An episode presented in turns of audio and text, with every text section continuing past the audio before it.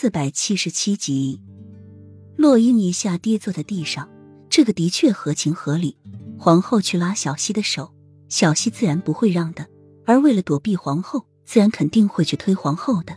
洛英的眸子已盈满了水雾和狠戾，又梅这个计谋真的是天衣无缝，一切都合情合理。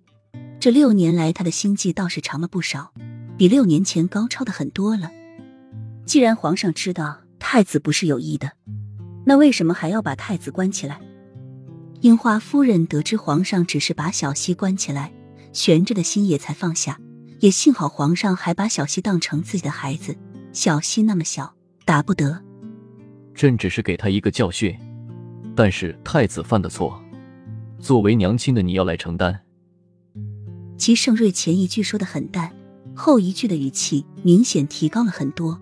带着摄人心魄的威慑力，洛英一下子瞪大了瞳孔，紧紧的看着齐盛瑞突然间狰狞的面容，他就知道那所有的一切都是过眼云烟，他的温柔，他的柔情，都只在眼前停留一刻，随后就变得狰狞、恐惧、无情。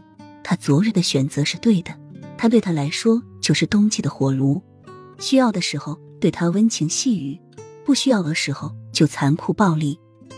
你害得本宫失去孩子，本宫就是杀了你也不能发泄心中的愤恨。幼梅突然从寝殿中跑出来，像疯了一样，拿着一把刀剑就朝洛英刺过去，面容扭曲着。他们本想让皇上废了太子，牵连整个太子宫，没有想到小优也会被牵连进去，而且还当场死了。他看到小优的头颅滚落到地上，再也支撑不住心里的悲伤，晕了过去。小优七岁的时候。就和他在一起，虽然两人感情不是最好的，但是一起生活了那么多年，怎么说也产生了亲情。看到小优就那样的死在面前，他也无需伪装了，直接真情流露，就对小优的痛楚套上失去孩子身上，一切都那么理所当然。洛英慌忙的一躲，剑就落到了地上，又没拿起剑还要朝洛英砍去，却被齐盛瑞拦住。又没乱喊乱叫的，像个疯子一样。皇上，你要为我们的孩子做主啊！